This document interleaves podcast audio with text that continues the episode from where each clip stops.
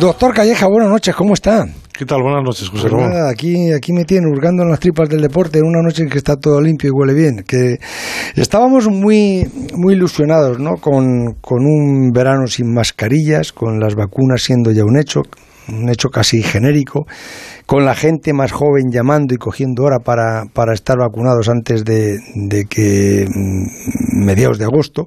El gobierno ha anunciado que la liga va a poder comenzar con público, un 70% de la capacidad de cada estadio, nos decía anoche el presidente de la liga, Javier Tebas. Y de repente llegan los macrobrotes en, en Mallorca que nos hacen retrasar la, la ficha algunas casillas para atrás del, de este parchís que, que estamos jugando. Sanidad ha notificado 10.179 casos y, y 10 fallecidos. O sea que la incidencia ha subido 5 puntos. ¿Qué lección o qué ha fallado, doctor? Bueno, yo creo que ya lo hablamos la semana pasada. Precisamente decíamos que elegir un día para, de alguna manera, eh, dejar las mascarillas, sin tener en cuenta ningún criterio de tipo eh, pues de incidencia o de porcentaje de gente vacunada, pues tenía el riesgo de que la gente pensara que alguien decreta que el virus ha desaparecido. Y que de repente, precisamente, la gente que está sin vacunar o que se aglomere, la semana pasada dijimos, esta gente tiene que seguir cuidándose con la mascarilla. Bueno, pues el macrobrote precisamente ha afectado gente no vacunada que se ha aglomerado de manera, eh, en fin, por las imágenes bastante impresionante, ¿no? Y, y, pero a ver, ¿la gente que está vacunada corre, peri- corre peligro? Bueno, ya lo hemos hablado, te puedes contagiar porque la vacuna no protege al 100% de que te cojas la infección. Es verdad que cuando la coges, la mayor parte de las personas tiene una enfermedad leve y muy pocas personas desarrollan una enfermedad grave. Hay ya casos de personas vacunadas que han desarrollado enfermedad grave. Como digo, el problema de la Personas mascarilla... vacunadas que han desarrollado Sí, sí, sí, ¿y eso? sí.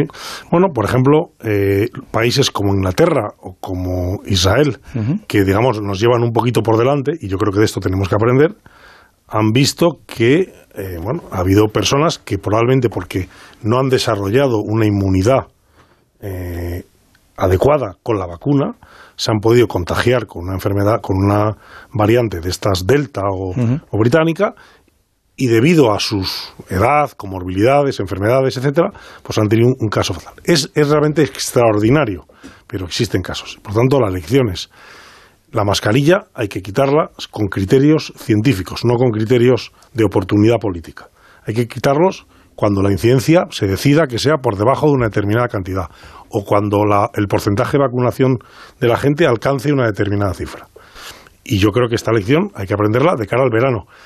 Lo, lo normal es que la cosa vaya bien, pero tenemos que tener en cuenta que la gente no vacunada tiene que seguir protegiéndose, especialmente en zonas donde se puedan acumular, puedan estar eh, eh, sin la distancia de seguridad. Eh, usted, mm, que es persona vacunada, que lo ha pasado, mm, ¿se pone la, la mascarilla por la calle? Pues te diría que como norma, eh, cuando no soy capaz de separarme lo suficiente de las personas, sí. Sí. Es verdad que cuando eh, paseo por una, una zona que, que realmente en fin, no hay nadie alrededor, creo que te la puedes quitar con toda seguridad. Pero si estoy en una calle, eh, digamos, eh, con donde hay gente y no puedo mantener esa distancia, yo lo, lo estoy haciendo. Y si te has fijas por la calle, yo creo que la mayor parte de la gente Sí, todavía está esa costumbre. sigue utilizando. Sí, yo esta mañana he, he salido y, y lo he visto, me he cruzado con gente y vam- vamos, todavía con, con la mascarilla, ¿no? Y la gente joven es la, que, la gente que, digamos, de alguna manera también, lógicamente, tiene menos miedo a esta enfermedad y, bueno, eh, ves que vas más sin mascarilla. Pero, insisto, yo creo que la gente que no está vacunada y la gente que eh, en, en sitios donde puedes eh, estar con personas, creo que hay que seguir manteniendo la, la mascarilla. Creo que nos queda muy poco. Creo que vamos a llegar al ritmo de vacunación que vamos, esta semana 6 millones de dosis, vamos a llegar a ese porcentaje crítico de vacunación en, en, en unos, eh, en un mes, mes y medio, dos meses, y creo que merece la pena hacer este esfuerzo en la última para no ir para atrás. Israel e Inglaterra ya han publicado casos de ir un poquito hacia atrás. En, esta, en este caso, este macrobrote, como bien has dicho, ha subido un poco la incidencia, ha detenido el descenso en el que estábamos. Yo creo que es una buena oportunidad para aprender la lección y tomárselo con tranquilidad. Que estamos a punto, pero no hemos terminado. En, en agosto, yo creo, ¿no? Quiero pensar que tendremos la inmunidad de grupo, ¿no? Bueno, eh, eh, las cifras de vacunación de dosis doble recientes eran un poquito más del 30% de la población. Dosis únicas un poquito por encima del 50%. Vamos a ver si el ritmo de, de vacunación es como está siendo esta semana. Tenemos todo el mes de julio por delante eh, con este número de dosis, pues probablemente a mitad de agosto estemos llegando, pues eso, a, ese 60-70% de la, vacuna, de la población vacunada con dos dosis, que es lo que se considera por los expertos como inmunidad de grupo. En, en, Madrid, mm, a mí, perdón, a mí me ha parecido una buena idea, ¿no? La, la idea de, de, Madrid de la comunidad de vacunar las 24 horas. He oído opiniones contrarias que eso no sirve para nada, que es una Digo yo, pero ¿cómo no va a servir para nada? Mm, mm, que pidas cita y que estén las 24 horas vacunando, a mí me parece que, que eso, digo, vamos, ni al caso de la manteca eh, se le ocurriría criticar eso, ¿no? Bueno, yo creo que, como siempre, ha habido muchas críticas infundadas. Desde el primer minuto hemos dicho que hay que vacunar lo antes posible de la, y siempre se ha puesto un poco problemas logísticos. Logísticos no hay ningún problema, ya se viste que se han montado los vacunódromos en todos los sitios, que al principio se discutían si debía ser eh, útiles o no Ahora se ha puesto turno de noche y no se ha puesto antes porque, porque no había vacunas. Si hubiera habido vacunas, se hubiera vacunado mañana, tarde y noche. En Estados Unidos vacunan hasta en las gasolineras. Quizás eso es excesivo, pero, pero en cualquier caso, sitios y capacidad y logística, la sanidad en España ha demostrado que tiene para vacunar a la población mucho antes de agosto. Lo que no hay es vacunas. Y, pero ahora en, España ya sí que hay vacunas, ¿no? Bueno, hay vacunas, pero no hay vacunas para vacunar a todo el mundo que lo necesita lo más rápido posible. Efectivamente, estamos recibiendo 6 millones de dosis. Pero insisto, estos son cifras de esta semana. Sí. La semana pasada, hace menos de un mes, estamos recibiendo un millón de dosis a la semana. Un millón y medio de dosis a la semana. Era muy poco. Ahora tenemos un número de dosis importante. Pero insisto que la, vacunación no se ha hecho más rápido, no por falta de capacidad logística para hacerse, sino porque realmente, bueno, por la negociación esta europea, realmente las vacunas han llegado a España mucho más lento de lo que han llegado a Inglaterra, que ha vacunado un porcentaje más importante de la población, o Israel, o Estados Unidos, que ha vacunado pues digamos, con, un número de vacunas superior al que hemos tenido en Europa. Estamos mejor ahora nosotros que Inglaterra, ¿no? Porque, eh, fíjate, ellos empezaron a vacunar primero, además de una manera egoísta, de una manera egoísta que, que mm, con, primero con, con, con la AstraZeneca, que, que, la coparon ellos, el se saltaron el reparto que había en la Unión Europea y pensamos, bueno, estos cabritos, nada, los tíos se, se, van a inmunizar ellos antes que nadie, pero sin embargo les estalló la, la, la esta nueva la variante delta, la, variante delta y, y, están peor que nosotros, ¿no? Bueno, eh, yo creo que ahora no es tan peor que nosotros en el momento actual, pero sí que la tendencia que tienen, y por eso es importante, digamos, aprender la lección, es que han estado en cifras descendentes con un, un número de, de ingresados y de fallecidos prácticamente muy pequeño y han vuelto a repuntar porque la variante Delta ya en Inglaterra se ha hecho la variante más frecuente eh, que produce la infección allí. Parece que esta variante, incluso los ingleses han publicado, que puede ser en algunos casos más, eh, fin, más virulenta, más agresiva con los pacientes, y han tenido que repuntar. Y yo Pero sirve la vacuna, sí, parece la Pfizer, como la Moderna, como la AstraZeneca, sirven para esta variante. Protege, aunque de nuevo vuelvo a decir lo mismo. Si existe virus circulante, va a haber mutaciones de manera continua, y por eso es importante, cuanto antes lleguemos a una vacunación masiva, va a desaparecer el virus y van a desaparecer o van a disminuir las mutaciones. Mm, anoche nos decía Javier Tebas, bueno, nos decía Javier Tebas y, ha dicho el gobierno que la liga va a empezar con, los estadios de fútbol abiertos. Yo le preguntaba, él decía que, habría que esperar al momento, pero que en principio lo que él tenía intuido hablado era una capacidad de un 70%. ¿Cómo lo ve? Pues eh, lo veo imprevisible. O sea, eh, entiendo que hacer mm, castillos en el aire, de decir en septiembre o en, finales de agosto vamos a estar con una incidencia. Yo, de nuevo, creo que más que cifras en concreto, hay que hacer una estimación de en qué incidencia de enfermedad vamos a estar en ese momento. Si la incidencia es por debajo de una cifra pues que se estima mínima, por ejemplo, por debajo de 25 casos, probablemente se va a poder llegar a ese 70%. Insisto, de momento, en mi opinión, con mascarilla en el campo. Em, si la incidencia en septiembre, porque la variante Delta ocurre lo que está ocurriendo en Inglaterra ahora o en Israel, en vez de en el mes de junio, como les ha ocurrido a ellos, nos ocurre en agosto, ya te digo que ese porcentaje, el 70%, lo mismo hay que revisarlo. ¿La mascarilla en los campos da seguridad?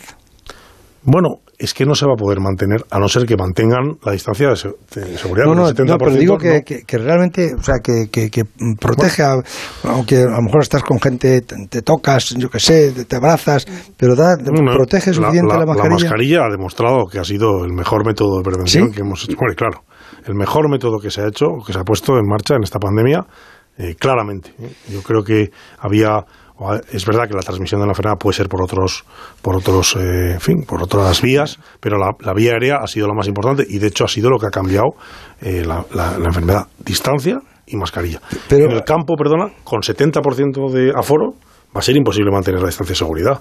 Entonces, yo creo que en ese, en ese momento, si el virus sigue existiendo, que es lo que es, vamos, en fin, eh, casi una certeza, pues habrá que protegerse eh, en los sitios donde se aglomeran las personas. Pero es curioso porque al principio yo me acuerdo cuando no teníamos mascarillas, ese problema que hubo hace año y medio, en, el mes de marzo, abril, no, hay mascarillas, que van a venir aviones de China, no sé cuánto. Eh, ¿y, cómo tienen que ser las mascarillas? Decíamos, no, pues tiene que ser mascarilla especialmente y tal. Ahora he visto que la gente se fabrica mascarillas de tela y, y, y, y se las pone, o sea, significa que valen igual. ¿No podríamos haber hecho eso desde el principio con una mascarilla de tela o de pañuelo o algo así, no? Y nos habríamos evitado posiblemente... valer probablemente no valen igual. De hecho, ahora nosotros utilizamos siempre mascarillas, por ejemplo, en el hospital siempre mascarillas FP2 de protección alta, eh, la mascarilla quirúrgica también eh, vale. Las mascarillas de tela siempre hemos dicho que no son igual que las demás pero claramente protege más. Habrían protegido, ¿no? si hubiésemos dicho a toda la gente, mire, póngase un pañuelo cuando salga afuera y ya está, o cualquier cosa, o hágase una, usted una en su casa con, con estas de Si es que ahora las hay hasta de diseño, que, que, que, ves que dice, joder, pero si eso, yo, yo creo que eso para ir de fiesta más que de mascarilla. Mira, la que lleva Sebastián Álvaro, doctor, ¿verdad? Eso es una mascarilla en toda regla. Totalmente. Esa es la Fórmula 1, esa, ¿cómo se llama esa? Que por cierto, yo vengo de Nepal eh, que, he pasado el COVID en Nepal. pues no te la quites, no te la quites, no te la quites. pero eso fue hace dos meses y ya he pasado cinco PRs, cinco PCRs y... pero, pero ahí, estate quietecito, estate quietecito, anda. Y de la variante Delta.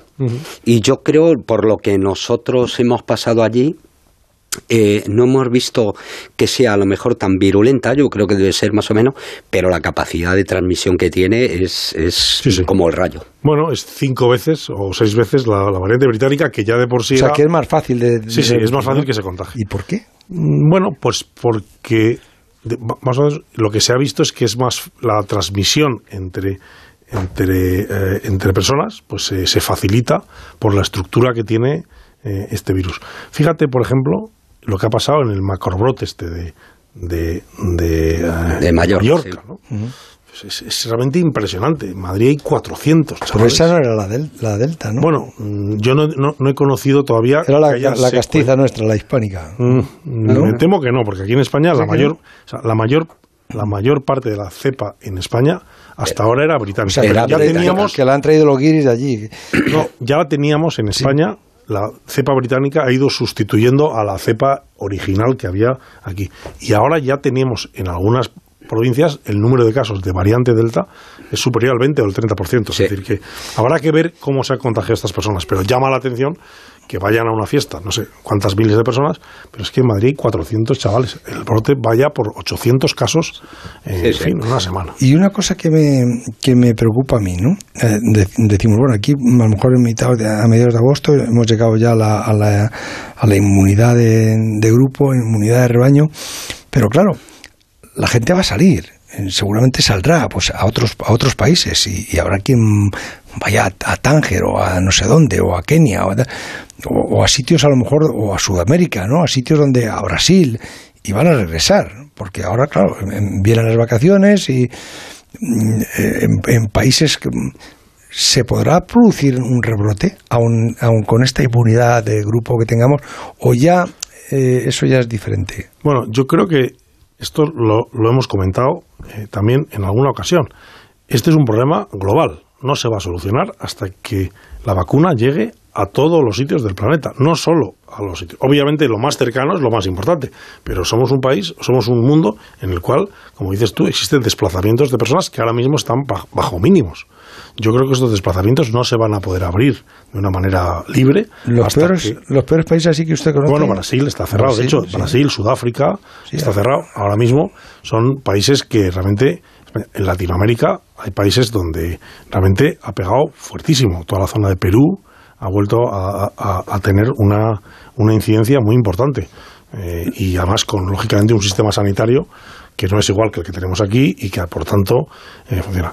Asia, que se había librado, pues está ahora creciendo en muchos países. Entonces, por tanto, yo creo que, afortunadamente, los gobernantes del país, el último reunión que hubo del G7, han prometido unos cuantos miles de, en fin, millones de vacunas que van a donar a, esto. No, tanto porque sean generosos, sino porque realmente entienden que, el problema no se va a solucionar hasta que esté vacunado todo el mundo. Estados Unidos ahora será de los sitios más seguros, ¿no? Estados Unidos es un sitio seguro, aunque existe un porcentaje muy importante de personas que no han querido vacunarse.